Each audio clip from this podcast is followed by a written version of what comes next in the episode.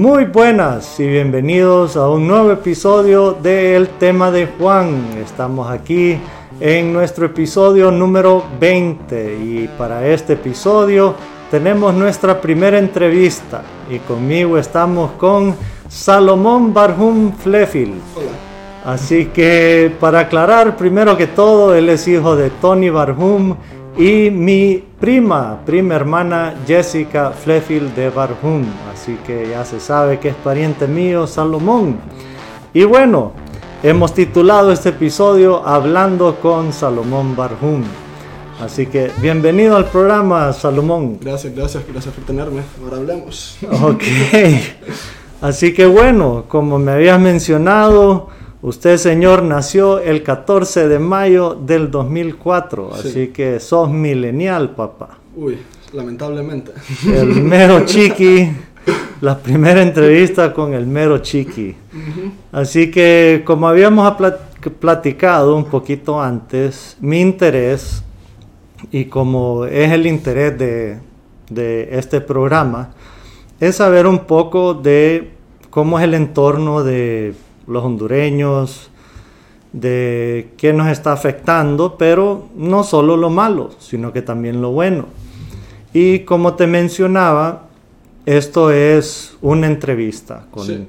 un, con una persona y no es nada generalizado, tu opinión no es que es para todo el mundo, es, Sí. es la tuya. Así que cualquier cosa que vos digas ya sabemos que es tu experiencia Mi opinión, mis experiencias, no, no estoy hablando para nadie más. correcto. Así que, bueno, 2004, pucha, yo ya tenía 26 años cuando este, este hombre ya nace. Y platicábamos un poco porque para los que no conocen a Salomón, sos una persona artística y musical. Eso me dicen. Eh, eso lo sé.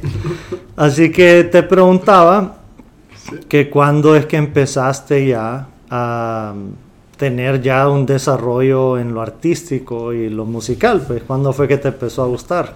Bueno, en, desde que soy en primer grado, mi mamá me metió a clases de piano. Entonces Ah. estoy en clases de piano y ahí fue muy bueno para aprender lo fundamental de toda la música y todo, ¿verdad? Em, pero en realidad nunca amé el piano.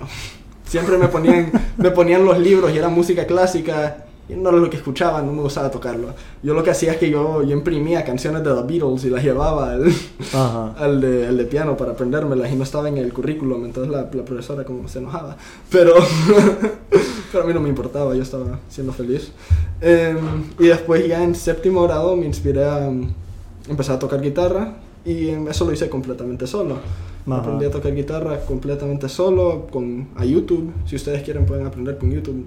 O sea, si les gusta, nunca, no cuesta tanto si les gusta.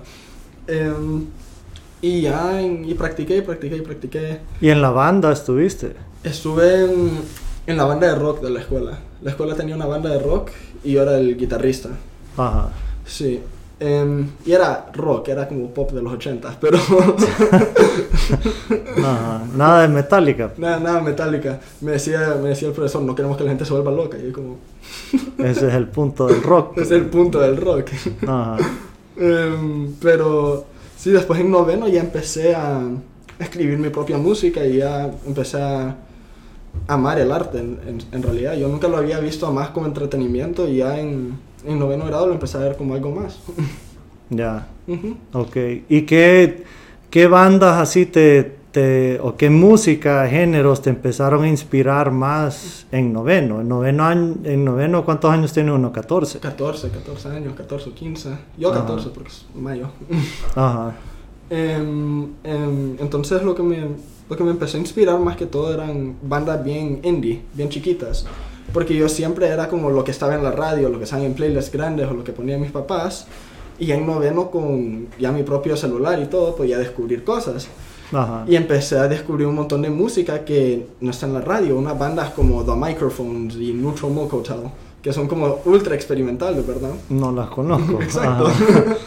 Pero Ajá. ya al escuchar eso, empezó a expandir como mi idea de qué es música. No solo es como que cosas que pones en el fondo, cosas para pijines.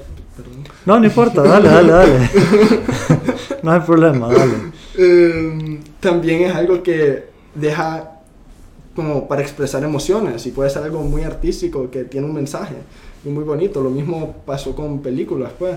Yo solo iba al cine y miraba películas así y ya cuando empecé en, en noveno a meterme en la música, empecé a ver películas como Blade Runner, eh, la, todas las de mafia originales, como The Godfather, Goodfellas, todo eso y empecé ya a descubrir más películas y arte que me gustaba y eso es lo que evolucionó a lo que soy ahorita. Como Un Ujú. poco de todo. Sí, Good- Goodfellas es una película que yo sé, eh, no hay que amar los, la gente mala de la sociedad y todo eso, que siempre dicen que eso inspira después a, a los criminales y todo, pero Goodfellas utiliza a los Rolling Stones en especial a, a dramatizar algo que es horrendo Sí. pero que le saca a uno el, el bad boy, pues Sí. a uno lo, lo malévolo en uno. Es lo mismo, es lo mismo de Breaking Bad y The Sopranos, que es como que no deberías de ir con el protagonista Sí, por más cosas malas que hace, vos todavía querés que gane. sí, correcto. Pero en. Goodfellas lo interesante es como Wolf of Wall Street, que parece que lo está glorificando, pero llegas al final de la película y te das cuenta que es una que está criticando todo el lifestyle. Sí. Por ejemplo, en Goodfellas lo que es empieza, eh, voy a hablar de la música en la película un solito. Entonces va con la etapa. Entonces la película empieza en como los 50, ¿verdad? Y es Sí. puro ballroom music de los 50 y es como todo relajado. Pues es música de los 70 y es como que fun. Y es como que ya es como todo el exceso y todo. Y después llega a los 70 que es como el hangover. Sí, exacto. El los 70 son como el hangover, los 60s. Y es la adicción de la droga. Y es la adicción de las drogas y todo, y ya es cuando usa Rolling Stones para enseñar la paranoia y todo. Y esa parte de la película ya es incómoda y ya no se ve bonito. Entonces, yo siento que la película es un buen trabajo, pero al mismo tiempo cae las mismas trampas que, como Wolf of Wall Street, que la gente lo toma de la forma equivocada. Es como Apocalypse Now. No he visto Apocalypse Now. Ah, eso es lo malo de los millennials, pero no sé si a vos te gusta The Doors. Sí, Digamos, yo me, me metí a The Doors Ajá. en Apocalypse Now. sí, La canción predominante es The End. sí, que es larguísima la canción y todo, pero en esa película que te recomiendo verla, no Sí. es para cualquier audiencia porque enseñan cosas que ya no son permitidas. Sí. Grabar eh, realísticamente, pues matan animales y todo, sí. pero de la forma que integran la canción The End, digamos, te, te- eh, es bueno verla, digamos, con las luces apagadas, en verdad, meterte a la película y lo que el director quería que vos sintieras. sí. Pero pocas películas hoy en día lo están haciendo así. Pocas películas hoy en día están experimentando y haciendo cosas que, o sea, tienen críticas sociales en serio. Porque ahorita todo es para hacer dinero y son franquicias Ujú. como Marvel. Y a mí me gusta Marvel un montón porque, o sea, soy, o sea, no sé, soy nerd, pues. Pero, o sea, al mismo tiempo es frustrante ver que como que un montón de tipo... Paul Thomas Anderson es un director de ahorita. Ajá. Él hizo una película que se llama em, There Will Be Blood. ¿La has visto? Sí. Él hizo There Will Be Blood, The Master, Boogie Nights. En mi opinión, él es el mejor director trabajando ahorita. Sacó una película el año pasado que se llamaba Licorice Pizza. O en 2019, que se llamaba Licorice Pizza. No Nadie vi. escuchó de ella porque era el mismo año que salió la novena Star Wars y como la veintipico Avengers, que era Endgame. ajá. y es bien frustrante ver que, o sea, gente que le mete esfuerzo y arte en serio no está consiguiendo Sí. Reconexión. Sí, porque yo vi, eh, digamos, y, y algo que, que, como me lo dijo mi cuñado, perdón, que le, que le decía que en paz descanse don Chico Saibe, que en San Pedro es gran señor del, era gran señor del teatro. Para Sí. mí es, es para mí, y siempre va a ser. Pero le decía, mira todas las películas. Sí. No importa que IMDb o Rotten Tomatoes le da mal rating, pero yo en Netflix no importa que dice tu match con, Sí, con no, lo que no vos mirás. Pero vi una película que se llama eh, Yakuza Princess Uy, no lo he visto. y es y hablan tres lenguajes. Y, y a mí hay veces como a uno le da sueño, hay veces uno no Leer quiere ver subtítulos, qué pero hablan japonés, Ajá. inglés y brasileño durante toda la película. Eh, Bueno, portugués, sí. Gracias por corregirme ahí. Pero sí, hablan tres idiomas en toda la película, entonces tenés que estar chiva viendo la película. Sí. Pero es una muy buena historia. Digamos, sí hay buenas historias, pero somos bien fáciles de, de criticar hoy en día, digamos, somos bien fáciles de destruir. Sí. Entonces, es lo bonito de, de hablar con millennials Ujú. Que, que absorben eso. Entonces, bueno, estamos en noveno grado. Sí. Me dijiste que empezaste a incursionar en las redes sociales. Sí. ¿Pero lo hiciste a título personal o ya como con un nombre? Bueno, en mis redes sociales, como mi Instagram, el primero que tuve fue como séptimo mi propio nombre, ¿verdad? Pero nunca lo usé mucho para, para nada, lo tenía y seguía a mis amigos. Ajá. Y ya en noveno es más cuando empecé a hablar con gente por redes sociales, ¿verdad? Y hice mi página de música, que Ajá. también era empezar a crecer una audiencia y todo. Y fue bien bonito, pero al mismo tiempo es bien frustrante. Ese es Reptilian, Reptilian Sugar. Sugar Daddy. Ajá. Y es bien frustrante porque, mm, o sea, por ejemplo, cuando yo saco música, hubo un álbum que saqué hace dos años a este punto, que se llamaba Distortion Parte 2. Distortion parte 2. No hubo parte 1. No, sí, sí hubo parte 1. Ah, ok. es, un, es un concepto muy grande. Parte 1, la última canción se conecta perfectamente con la primera de parte 2. Ajá. Pues la última de parte 2 se conecta perfectamente con la primera de parte 1. Entonces es como un círculo. Ajá. Belleza. Sí, pero entonces Distorsión por todos y eso es un álbum que yo me metí un montón a como mis sentimientos y, y me costó un montón llegar a sacarlo porque era bien personal para mí. Ujú. Y sacar eso y solo porque el algor- como el algoritmo de las redes sociales no lo recoge, consiguió como que 40 vistas el primer día. Y eso me destruyó, porque yo le metí, una- yo le metí un año de esfuerzo a esto. Ajá. Para que consiga 40 vistas, pero no puedes dejar que te desmotive, pero es difícil porque estamos tan condicionados a las redes sociales ahorita, y los likes y todo. Sí. Ujú. Que, que eso te preguntaba también. Eh, Yo soy curioso y a veces he criticado las redes sociales y a mí me da curiosidad porque en mi época, Sí. ponele vos ibas a una fiesta con una cámara, Ajá. tomabas las fotos, Sí. después ibas a la Kodak y o a, a las otras a las otras empresas que revelaban las fotos y tenías que esperar otros tres días para, para ver cuáles fotos te salieron. Ajá. Entonces, yo sé, soy veterano del Olimpia, ya, yo sé, ya, ya, ya días me pega el sol, Sí. pero hoy en día eh, yo he visto hasta la depresión que le puede causar a la juventud y hay niños que hasta se han quitado la vida por la presión social. ¿Qué, qué mirabas vos durante, porque vos te graduaste en mayo, junio? Mayo, mayo. ¿Qué, qué presión mirabas vos que eso le, le causaba a niños y niñas de las redes sociales, de tratar de sobresalir tal vez en las redes? Es presión, es una presión bien... Nadie lo habla mucho porque es más de... Como por ejemplo, hay un montón de gente que esconde los likes ahora. Esconde. Esconde los likes. Entonces, o sea, yo le doy like a un post y no puedo ver cuántos likes tiene. Ah, ya. Y es porque, o sea, la gente sabe... Ah, para no saber cuántos me dieron o no. Sí, no, no, o sea, vos lo puedes ver, Sí. pero la otra gente no. Por eso, para que no sepan, ah, yo no tuve tantos likes. Ajá. Ajá. Y cosas así, o sea, vos vas scrolling y ver que como que un amigo tuyo consigue más likes que vos y, o sea, solo te destruye porque es como, no sé, es como alguien está más valorado que vos. Ujú.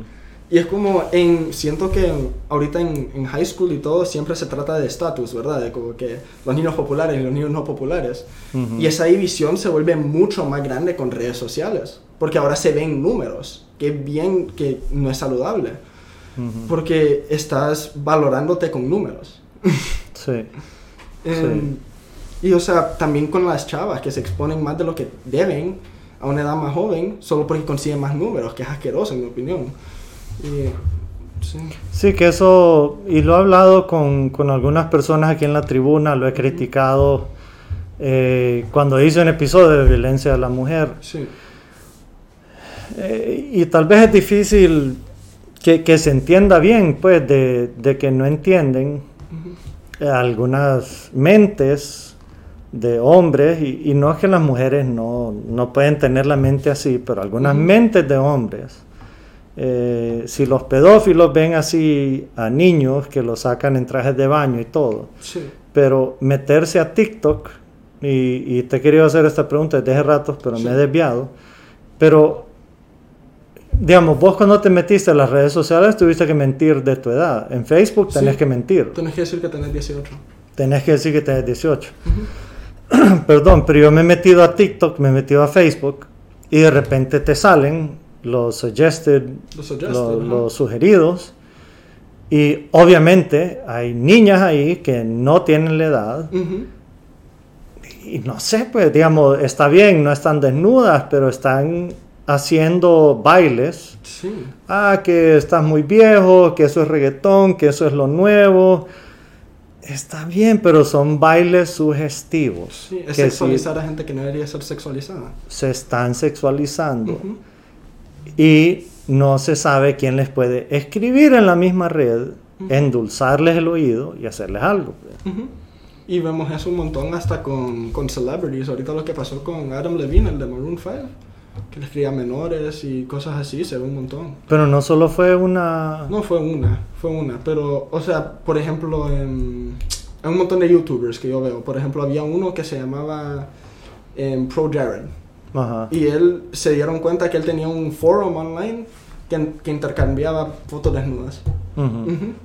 Y eso solo puede pasar porque la gente es, o sea, con un influencer puede, lo admira y después le escribe el influencer y es como, ah, me pidió algo, se lo voy a mandar. Ya. Yo me... eh, como he dicho aquí, soy fanático de los... No fanático, pero estudio los asesinos en serie. Sí. Y ayer salió la nueva serie de Jeffrey Dahmer. La vi toda ayer. Ajá. No, casi ni dormí por terminar de verla. Y no... Para Ah. aclarar, para aclarar, todo lo de Pro Jared son alegaciones para que no... no, no creo que le llegue no esto a, esto a le llegue. Sí, por- no. Pero por cualquier cosa. Ajá. Bueno, También Maroon 5. sí, pero todo está en las redes. TMZ no creo que nos venga a decir algo. Ajá. Pero por, por no arruinarles la serie, pero esto es, es de, de- solo tienen que Google, pero una vez que Jeffrey Dahmer ya fue hallado culpable, le empiezan a escribir mujeres a él, Sí. a decir que lo admiran. Igual fue Ted Bundy Ted que Bundy. tenía groupies. Él tuvo un hijo cuando estaba en la cárcel. Sí, que lo permitieron eso. Ujú. Entonces tienen groupies después. Digamos, si, si ya saben que son asesinos, que matan mujeres, Y, ahí- y ahí lo sacan en la serie, y, y la gente que, que sabían de él y, le, y les dicen a las mujeres, ¿cómo ustedes, si saben que, que solo las van a matar, si pudieran, cómo ustedes las andan siguiendo? Entonces, a mí me preocupa cómo las mujeres se exponen así en estas redes sociales y especialmente las niñas que están en la escuela. Ah, pero es que vos no sos papá, vos no deberías, como me lo han dicho antes, Sí. vos no deberías de hablar eso, vos no sos papá, vos, vos qué vas a saber, si Yo no- tampoco soy papá, yo tengo mi opinión.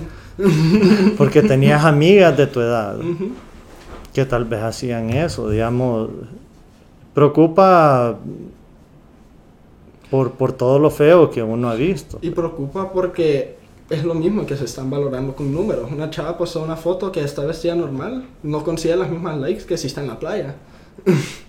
Sí. Ujú. Y solo enseña, ah, si enseño más piel voy a conseguir más likes. y es... Sí, pero eso, ¿qué, qué le, qué le gana? Eh, eh, ahí es donde voy. Es mi queja, digamos, es bonito las redes sociales, promover un programa, pro- eh, cosas así. Eh, compartir fotos de familia, Sí, un noviazgo, cosas de eso. Memes. Que yo le paso pidiendo a un amigo que, que se haga de Instagram para compartirle todas las cosas chistosas que Ajá. compartimos. Pero ahí es donde voy yo, en, en las escuelas, eh, eso de, de- de las, no sé los varones qué tanto, pero con los varones es diferente, es más, pero eso también pasa con las chavas, me imagino. Pero es más como vos te puedes llevar con un grupo de amigos, ¿verdad? Y después te puedes super llevar con ellos y puedes ver que todos están pijineando y no te invitaron y lo postearon. Y eso duele, pues, estás excluido. Eso me ha pasado a mí, un montón de mis amigos les pasa eso y es bien, bien feo. Es que eso pasaba, digamos, cuando yo estaba en la escuela, si uno quería saber qué estaba pasando, tenías que ir al rol Sí. del Boulevard Morazán. Ujú.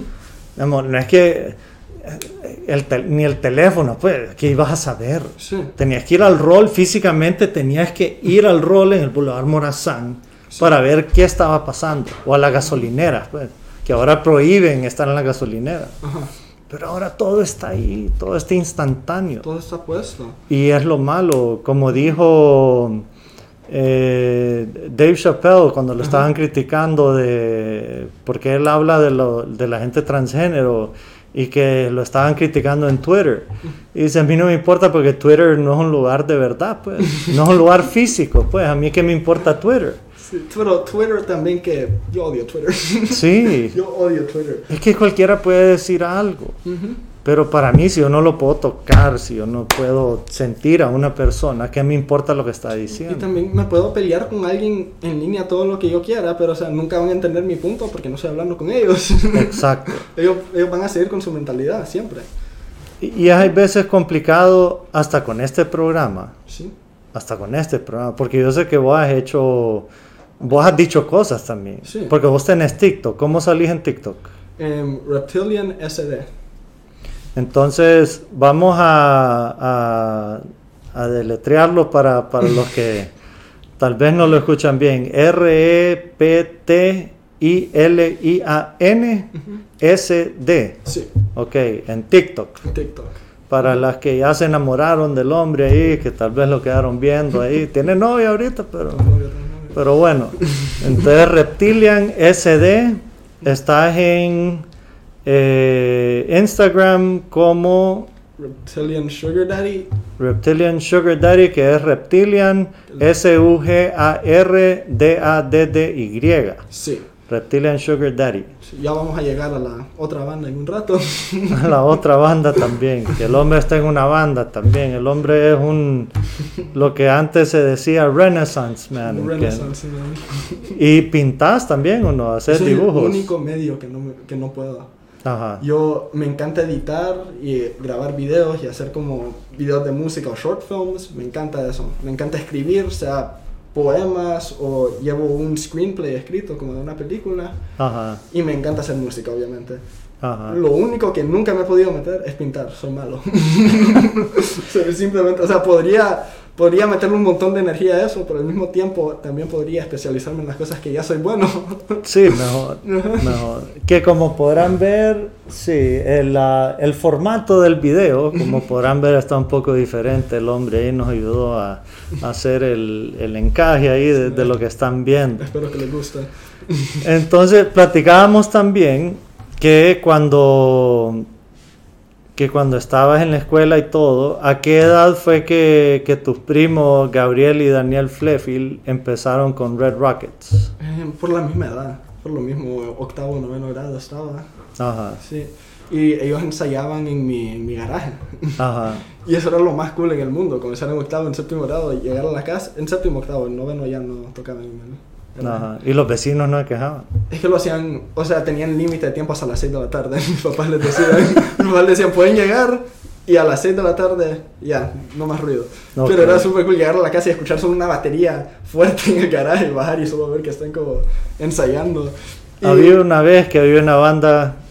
Red Rockets, Red de, Rockets. a donde estaba Daniel y Gabriel Flefield, que son tíos del hombre, Ujú. también primos hermanos míos. Y, y te dejaban jugar ahí con los instrumentos y todo. No, no, no, siempre fueron bien cerrados. Ajá. Em, pero yo no creo que eso me inspiró directamente, pero creo que siempre los he visto tal vez como hermanos mayores, solo porque siempre han pasado en mi casa y siempre ha Ajá. sido como esa dinámica. Y siempre son gente que como I look up to, o que admiro, fue. Em, tal vez no conscientemente, pero subconscientemente. Pero Gabriel más con o con el pelo largo o con el pelo corto. ¿Qué Uy, Gabriel con el pelo, empezamos un debate.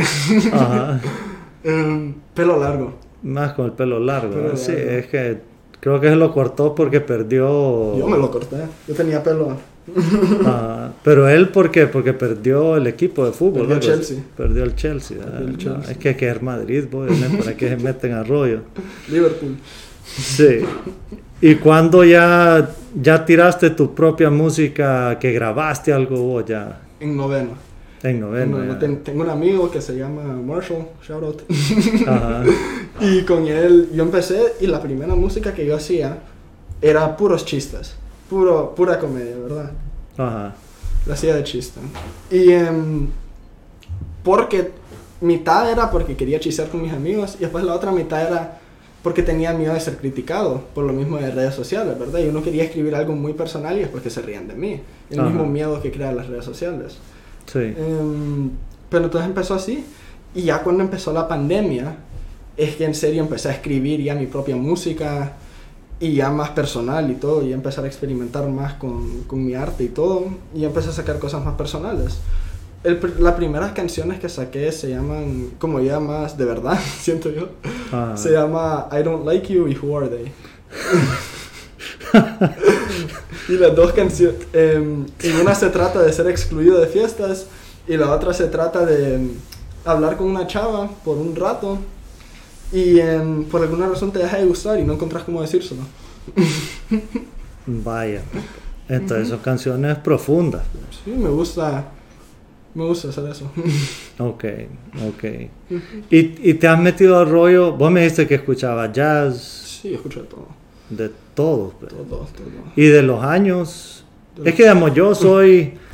eh, y nunca me dejan poner mi música cuando estamos reunidos con amigos y todo, Ajá. pero yo soy rock de los 70, rock de los 60. Ujú. Los, De och- los 80 todo el mundo lo escucha, pero es bien. eh, los 80 es la muerte de cultura. No, es buena música. Mm. Es que yo, yo era niño cuando eso salió. Ya sé, pero- Entonces yo, yo crecí con eso. es que bien, siento que es un estilo. No, criticando, no importa. Puedo- puedo está- es, 80. es vigente tu punto de vista, Ok, no importa. Entonces sí. siento que los 60s fueron como la explosión. Todos fueron experimentales, lo psicodélico, todo colores, ¿verdad? Después los 70 fue el hangover, ¿verdad? Y todo fue como The Doors empezaron. Ajá. Salió el padrino y ya todo, todo el, el- se fue súper oscuro, ¿verdad? Ajá. Y después pasaron los 80s y es parecido a los 2010 que no tiene una identidad. Ajá. es bien solo como... Son sin, sin bueno, siento que no hay suficiente emoción en la música. Es que si vos ves, digamos, yo es que como estudio mucho la historia, si vos ves en los 60s, que eh, si ves solo la influencia de Estados Unidos, Ujú. los 50 era como que terminó la guerra y Estados Unidos era Sí. todo limpio. Después viene la influencia afrodescendiente de. Estados Unidos, pero matan a Kennedy, empiezan a matar los héroes, Sí, se quita la inocencia de Estados Unidos y la música lo refleja. sí. Después los 70 fue más drogas, eh, la corrupción del gobierno, ya nadie creía en el gobierno Sí. y se degeneró. En los 80 todo era pisto, pisto, pisto, cocaína, todo era drogas y todo así. La música fue bien comida rápida. Sí, yo, yo digo que puedes absorber todo lo que es los ochentas viendo Scarface. Exacto. todo, todo, y, y Sí. es como la mejor forma de Poder, dinero, drogas, poder y mujeres. la música en esa película. También, Sí. como refleja los ochentas perfectamente, en mi opinión. Y el estilo de película y todo, con los zoom-ins. Estados Unidos estaba coqueado. Ujú. Estaba coqueado. Y después en los noventas, Kurt Cobain nos salvó. Sí, pero Seattle nos salvó. Seattle Toda la salvó. música, Alice in Pearl Jam. Chains, Pearl Jam, todo eso. Ujú. Que Y en los noventas también, eh, música indep- independiente empezó a salir ya por fin. Empezaron, ya gente podía grabar su propia música a sus cassettes. Ajá. Entonces empezó ya toda la música indie en serio a salir. Mm. Pero ahí también hip hop, pues. Hip hop también en los 90 empezó a expandir. Que, que es otra cosa que ya, que de ahí no pueden negarlo, que de ahí sale el reggaetón, de ahí sale toda En esa mi influencia. opinión, el reggaetón, el reggaetón al hip hop es como el metal al rock. Ajá. Sí. Es así, se derriben pero son completamente diferentes. Ujú. Ujú. Sí. Y en mi opinión el hip hop es el rock nuevo. Sí, lo, lo que pasa es que siempre pasa así, digamos, Pasó el jazz al rock. cuando, cuando mis papás Ajá. empiezan a escuchar el rock, Sí, los papás de ellos estaban como, ¿y eso qué es? sí. ¿qué es? Después, cuando mis hermanas y yo empezamos a escuchar la música, mis papás estaban como, ¿y eso qué es? Sí. Ya nosotros empezamos a escuchar reggaetón y todo eso.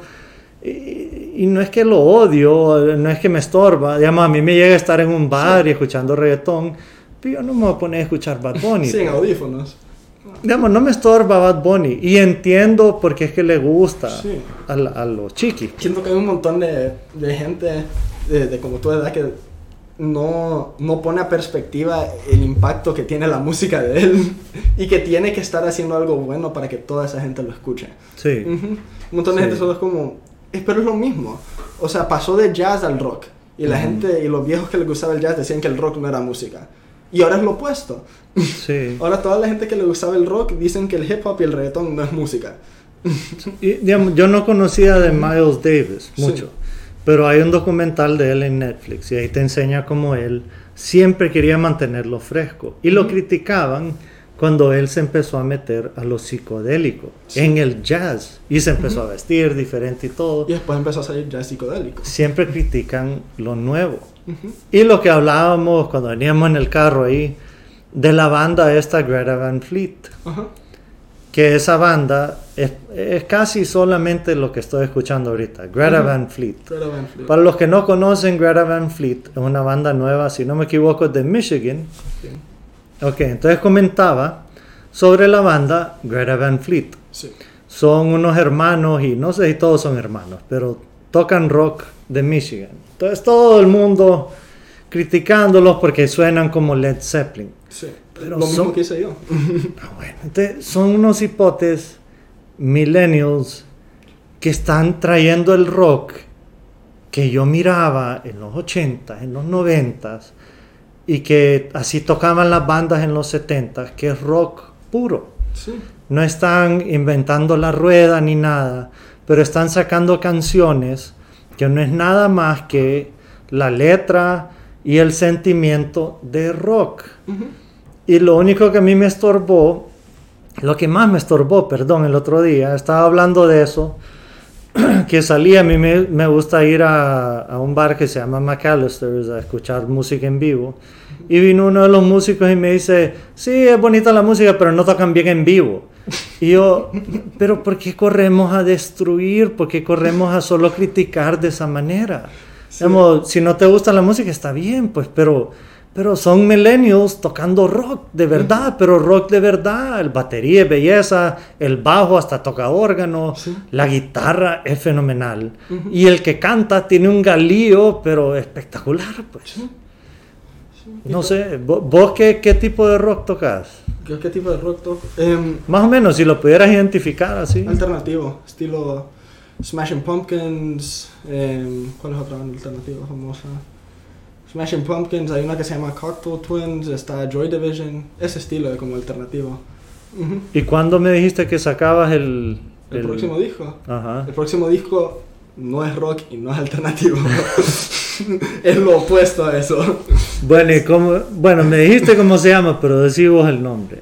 La banda. Ok, la banda que tengo ahorita la, la armé con un amigo que se llama Santi, que también nos dimos cuenta que éramos primos. Santi, Santi, ¿cómo se llama? Santiago Espinal, Ajá, Santiago Espinal, y con otro amigo que se llama Gustavo Barahona. ajá. Y empezamos la banda y empezamos a hacer, agarramos música moderna, entonces hip hop, ¿verdad? Y estamos agarrando hip hop y en vez de solo hacerlo como de brag, de cosas y cosas así, lo estamos tratando de hacer emocional. Ajá. Entonces agarramos ese estilo de música y le ponemos emociones. Y ahorita vamos a sacar nuestro álbum nuevo em, el, 14, el 14 de octubre. Ajá. em, y estamos experimentando con el género. Y lo queremos tratar de mover un poco más para enfrente. Ok, ok. ¿Y es inglés o español? Los dos. Los dos. Los dos. Empie- la primera canción la hicimos para... Entonces hemos sacado dos EPs hasta ahorita. Entonces uno con, uno con cinco canciones y uno con cuatro. Ajá. Y los dos son completamente en inglés y solo emocionales, ¿verdad? Y solo se tratan de emociones y todo.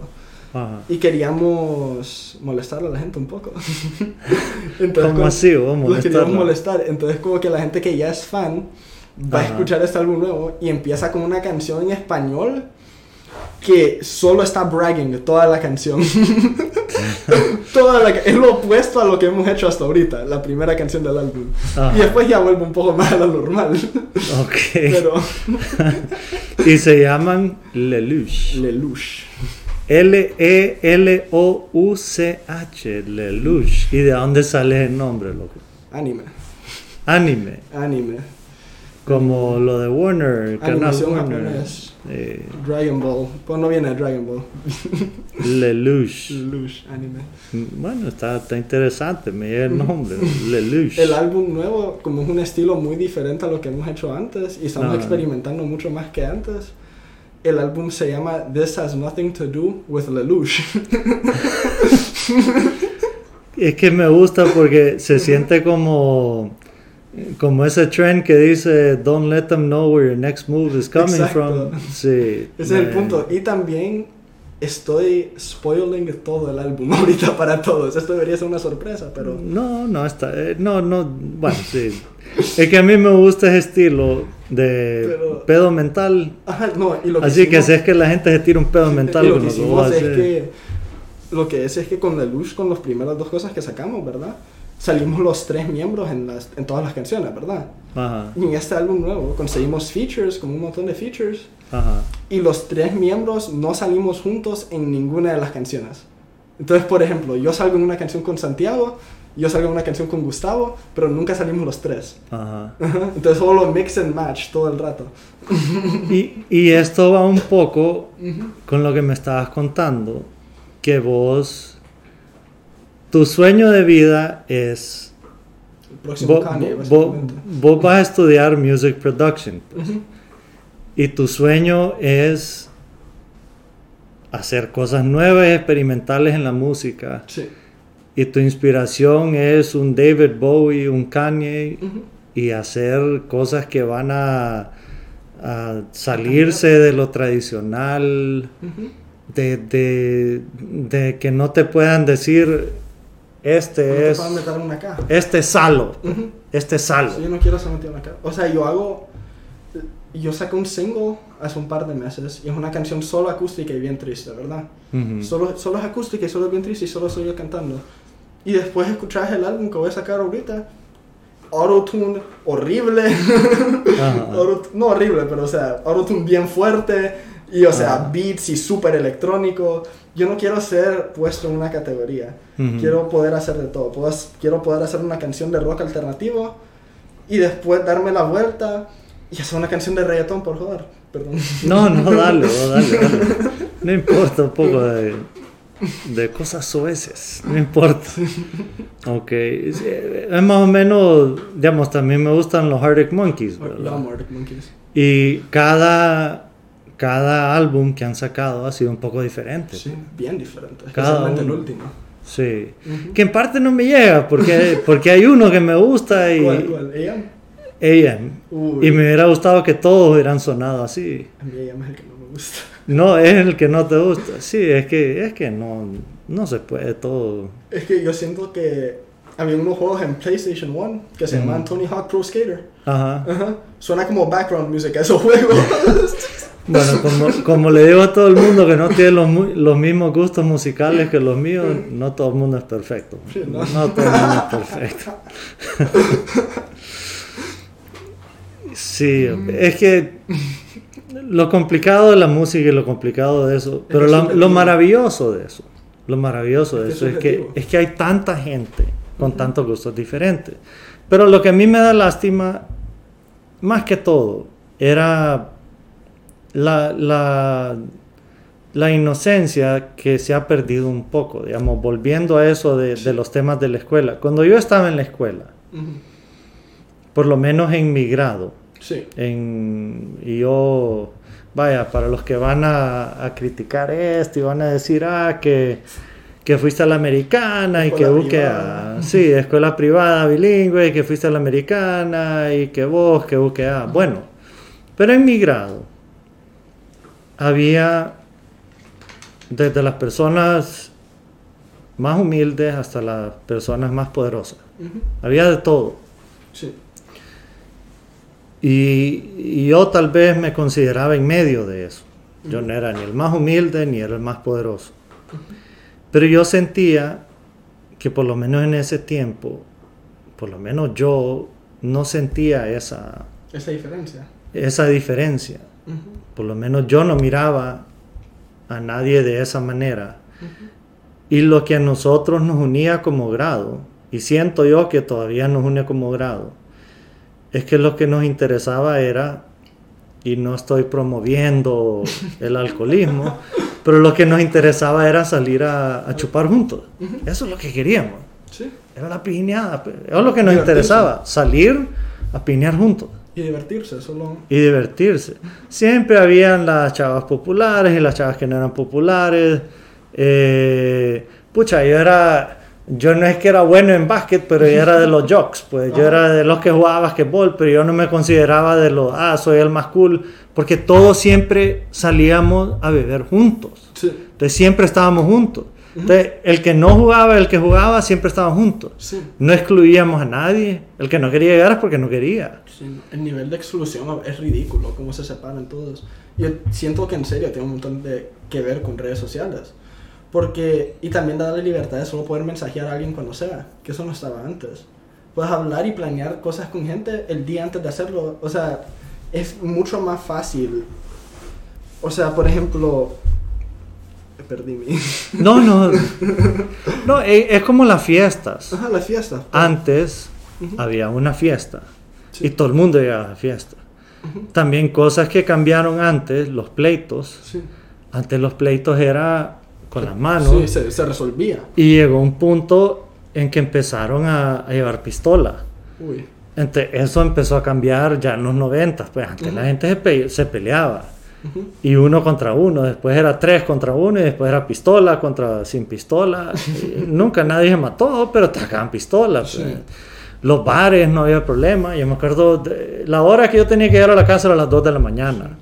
Y mi mamá se preocupaba. Hace poco me contó que yo le decía, mamá, pero vos estabas en la casa tranquila que yo iba a llegar a la casa cuando pasó todo esto de la masacre y todo eso. Y él me decía, sí, pero vos nunca te dabas cuenta que yo nunca me dormía hasta que vos llegabas, me decía, y cosas así, ¿va? Y yo decía, ¿cuál era tanta la preocupación antes? Pues si Honduras antes no era así, que eso es otra cosa que ustedes, cipotes de ahora, Es peligrosísimo. hoy en No día, podemos salir. y es que hasta da miedo, que también no lo digo en, en son de, de sonar mal contra los policías, los policías militares, pero a uno le da miedo, pues parar en el retén porque no sabe lo que le va a pasar Sí. con lo- las mismas autoridades que están ahí para cuidarlo a uno. El otro día, pues, fui, fui a un concierto de, de Atomic Rose, ¿verdad? La banda de mi tío. Y entraron policías militares allá adentro. ¿A qué? Solo estaban allá adentro. Estaban ahí parados. Y, o sea, no es que estaban haciendo algo ni nada, pero, o sea, da miedo. da miedo. Porque da son miedo gente que- armada. Y entraban con los Sí, rifles entran- y todo. Y entran enseñando los rifles y todo, pues. Y es como, da miedo por dos razones. Porque uno es, hay una persona, hay varias personas armadas en el bar ahora. Ajá.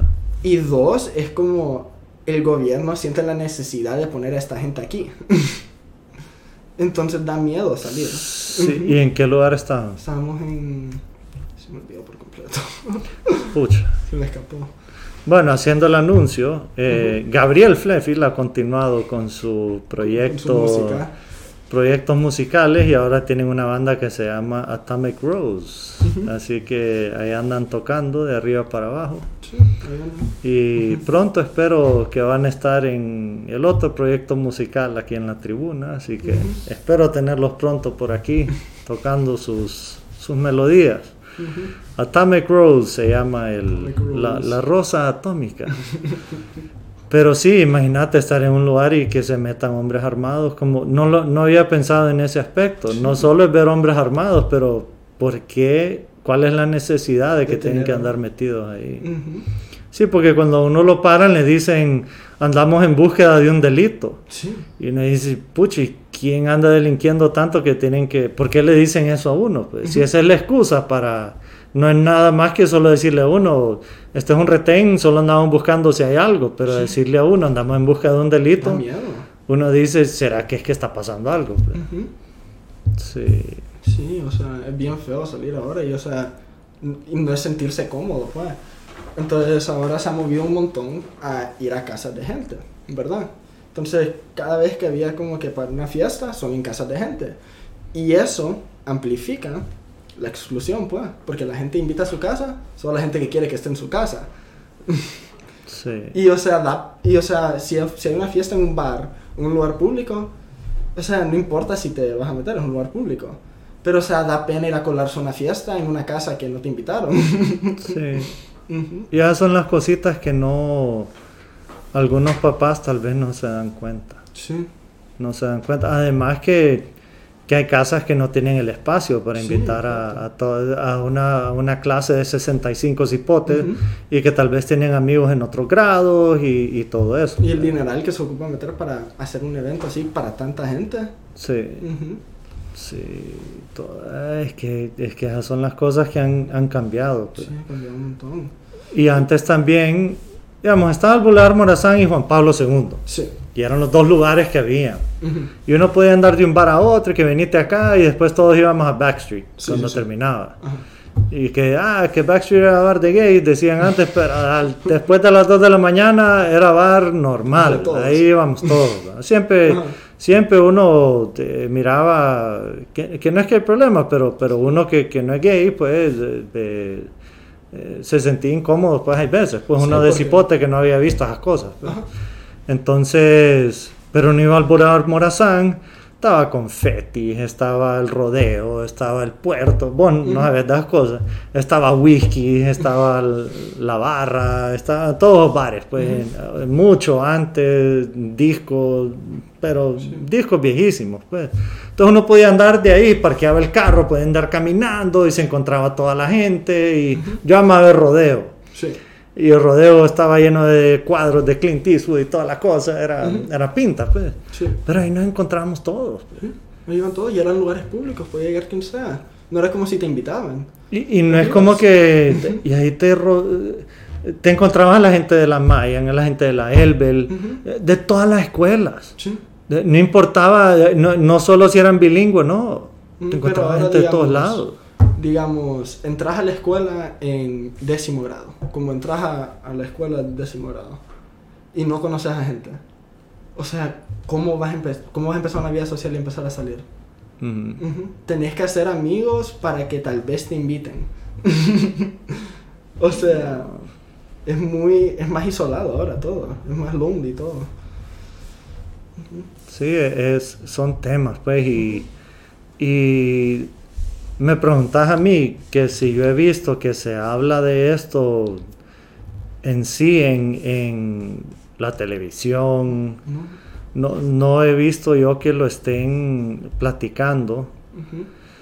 Y solo lo dejan a la deriva y después dicen por qué los guirros se meten drogas, por qué los guirros beben tanto. Digo guirros, así los hipotes pues de, de 12 a 18 años Sí, cuando porque tienen ya... problemas de salud mental si nosotros no los teníamos. Sí, son tiempos por- diferentes. Porque la- las hormonas ya están actuando. Ya uno está pensando, ¿será que estoy adecuado o no? ¿Será que le gusto a la gente o no? ¿Tengo amigos o no? Eh, es complicado, pues es complicado y, y los papás tienen la presión de los trabajos, de las deudas, de todas las cosas y a veces no saben qué decirle a los chiquis. Sí, y las redes sociales no vienen a ayudar, como decís vos. No, no, no. Pero no me había puesto a pensar en eso, que las chavas entonces esconden sus likes para que la gente no sepa No las chavas, o sea, todos. y así la gente no sabe si tienen un montón o poquitos likes. Ujú. Yo he hecho eso de vez en cuando. Ajá. Solo porque es, es cosa de tu, de tu self-esteem y tu ego, pues. Ajá. Hay veces que, o sea, yo quiero ser como, sí, si esto consigue 10 likes, no quiero que la gente sepa. Sí. Yo he hecho eso varias veces, yo lo admito. Ujú. Sí, sí. No, no creas, a mí me pasa hay veces. Sí. Y, y es curioso, digamos, con, e- con este programa. Sí. Hay veces hay unos programas que yo digo, este programa me llegó, me fascinó lo que hablé en este programa. Sí. Lo subo, pésimo. Sí, pésimo. Nadie le gustó. Y duele, porque es como... Nadie lo vio. Ajá. Eh, eh, eh, te, te voy a decir cuál. Ajá, ¿cuál? El de ser buen vecino. Ajá. Yo dije, pucha, qué belleza. Qué bueno. va a ser mi momento kumbaya, que todo el mundo va a querer ser buen vecino, vamos a barrer las calles, todo el mundo va a ir a abrazar y todo. y qué belleza y todo. Nada, papá. No. Y te sentís, no es que me sentí, uy, deprimido ni nada, pero yo dije, pucha, eh, hablé de violencia, puse sangre en una foto, no, no es por poner sangre, pero, pero se trataba de violencia, Sí. de masacres, de depresión, de LGTBQ y todo, y esas cosas sí pegan, la- las cosas que, que duele hablar de eso, Sí. Pero querés hablar de algo bonito y ves que no, que no van subiendo los likes, y vas a los podcasts y ves que nadie lo escuchó, Sí, tienen que hacer cosas. Sí, ¿qué, qué pedo? Pues, ¿qué, qué sucede? ¿Qué, qué- La Mara cuando le quieres decir algo bonito, nada, papá. No. Solo los aleros que siempre escuchan. Los aleros y aleras, pues, que siempre escuchan son los que Por escuchan. ejemplo, ahorita con mi banda, con Lelouch, ¿verdad? Sacamos nuestro primer EP, se llamaba 5, 5, pero número romano, entonces eso se llama V. Ajá. Ajá. Lo sacamos, le fue increíble, le fue muy bien, ¿verdad? O sea, o sea, tenemos tres canciones con más que mil reproducciones, que es grande para nosotros, ¿verdad? Em, tres de las cinco con más que mil reproducciones, eso es como bien grande para nosotros. Ajá. Eh, y le metimos doble el esfuerzo y doble el dinero al próximo proyecto, ¿verdad? Y le metimos todos nuestros corazones y todo, y lo anunciamos y nosotros bien emocionados para que saliera y todo. Lo sacamos un cuarto de lo que pasó con el pasado. Un cuarto de lo, del pasado y eso desmotiva. Es que pasa, totalmente. aquí cada programa nuevo, cuando lo hemos sacado, el primero es aquella cosa, un bacanal, a todo Sí, el mundo se todo mete el mundo a lo verlo. ve a ver. Pero ya el segundo, eh, el tercero, nada. El primero siempre es el que pega, yo no sé por qué. Cuando yo más bien creería que el primero es el que menos pega. Es que el primero es la gente. Bueno, sí, no sé. Es que también es que es más gente viendo a ver si le gusta. Ujú. Ujú. y, consigue- y también el, el algoritmo, cuando es el primer video, lo empuja más. Qué raro. Sí, en TikTok también. Los primeros tres videos que posteas en TikTok van a conseguir más vistas que el resto. No, es curioso. Ujú. Cuando más bien, Porque es para, es para que sigas posteando. O sea, Para eso es lo que hacen los algoritmos. Como te dan el, te dan el, te dan como, uy, conseguí un montón de likes y todo, voy a seguir haciéndolo. Es para que Ajá. pases más tiempo posteando y haciendo cosas, para tratar de volver a conseguir eso. sí, pero, digamos, eh, Es como el concepto de comprarse un ticket eh, para volar first class una Ajá. vez para siempre querer llegar a eso. eh, sí, pero si te pudiera dar solo una recomendación. Sí. Eh, Yo sé que, y lo que te voy a decir, van a decir, "Ah, no le hagas caso a este más, que no es que más, pero, Ajá. pero yo quiero que lo logres, pues. Sí. Quiero que triunfes y todo. Gracias. pero no perder no, no perder esa inspiración de juventud no perder eh, eh, esa nobleza ese corazón de juventud Sí. y no, no venderte a, a- ah, por, por Porque hacerme popular. por hacerme famoso voy a hacer esto Sí no. ni, ni nada de eso pues es como este programa Sí. ¿Cuánto me han dicho? Yo sé, aquí no hay nada decorado. y ya estuvimos hablando con la persona que era el otro programa, que vamos a empezar a A decorar y todo. Pues siempre me han dicho, ¿por qué con corbata? Que no hay que más.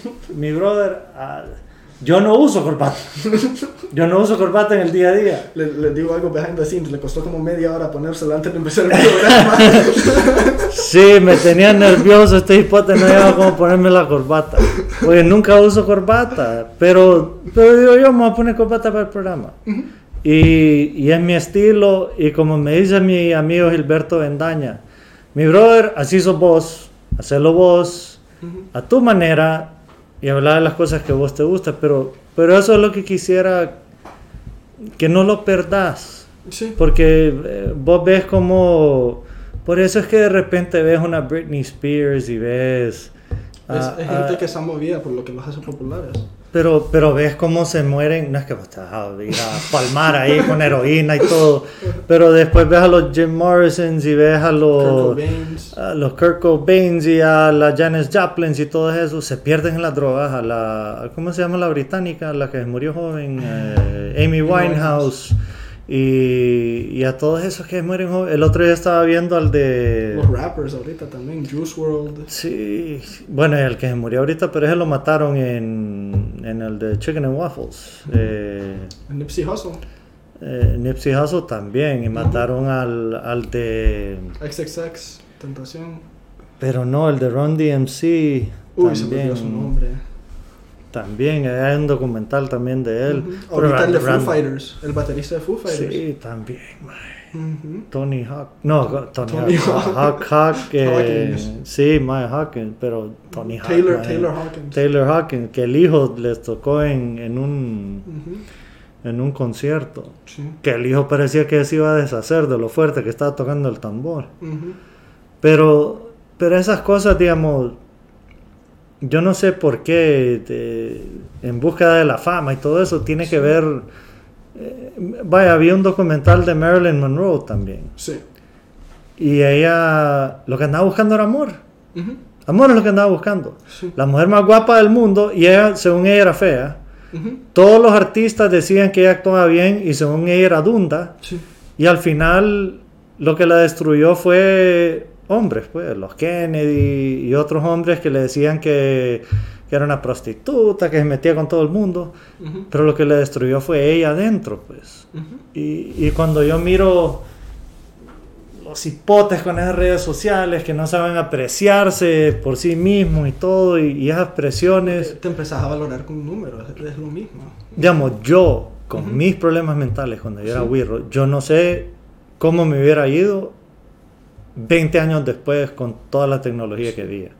Yo No sé. siento que yo con... O sea, no, no nos vamos a enfocar mucho en esto. este No, episodio, no, no, no, no, no. Pero, o sea, yo siento que yo con mis, con mis cosas de salud mental, yo siento que si no hubiera estado en un ambiente de redes sociales y de tanta presión para una, tener una cámara en tu cara todo el día, pues, o sea, no sé, de no estar con eso, siento que hubiera tar, siento que pude haber como que madurado más antes de tener que lidiar con mi salud mental. Ajá, no tener Ah. que lidiar con ella tan, tan joven, pues. sí. Sí, hombre. Pues no sé, si querés podemos dejar aquí. A mí me da igual. No, pues este podcast no, no es un programa Formal. con guion ni, ni nada. Sí. Eh, hemos hablado con Salomón que queremos hacer más de uno, queremos seguir platicando, hablar de diferentes cosas. Sí. Pero este primero para que lo conozcan un poco el chiqui. Sí, y que miren la dinámica de nosotros hablando. Sí. Y que vayan conociendo, me, me interesa mucho promoverlo y que los que les gusta la buena música, pues que vayan, vayan viéndolo. Vamos a ver cómo lo, lo ponemos la música sin que me cancelen el canal ahí por copyright. Vamos a ver cómo lo podemos hacer bien, pero te agradezco mucho que hayas venido. Sí, gracias por la oportunidad de hacer un podcast. No, y la invitación abierta. Vamos a, a hacerlo. Tal vez podríamos. A mí me gusta cuando son los episodios así 25, Ah, sí, 30. eso es una hora, perdón. Sí. ¿Ah? Una hora, ¿no? Ah, casi llegamos a la hora, Casi llegamos a imagínate. la hora. Trato, de no hacerlos largos, como te dije, porque la mayoría de la gente solo escucha 15 minutos. Eso es lo Sí. triste, no. Pero bueno, es que no hay, no hay esa costumbre de podcast todavía. Y, y- pero vamos a ir haciéndolo, vamos a ir haciéndolo. A mí no me, a mí no me Se da podría miedo. cortar en segmentos eso. ¿no? Eh, no, no lo he querido hacer todavía, pero eh, vamos, a ir, vamos a ir viendo cómo lo hacemos. Pero, eh, como les digo, eh, como te, te he dicho a vos y como le he dicho a, a quienes nos escuchan, estamos probando las cosas y igual la gente me ha ido conociendo. Todavía nadie me ha dicho cuando salgo ni nada, hey, vos sos el del podcast, así que eh, lo que me dice que solo amigos están viendo y escuchando esto, menos los que están, como les dije, en Texas y en Portugal, que son los que andan afuera, son los que han estado escuchando. Pero, de nuevo, gracias Salo. Gracias. Y gracias a Jessica por dejar que venga Salo aquí a, hablar con, con su primo. Y bueno, gracias a quienes nos escucharon por Google, Apple y Spotify, a quienes nos vieron en YouTube, en el canal de la tribuna y en el canal del tema de Juan. Los esperamos en el próximo episodio. Y como siempre les digo, no dejen que lo malo de esta vida les quite lo bueno de su corazón. Muchas gracias. Bye.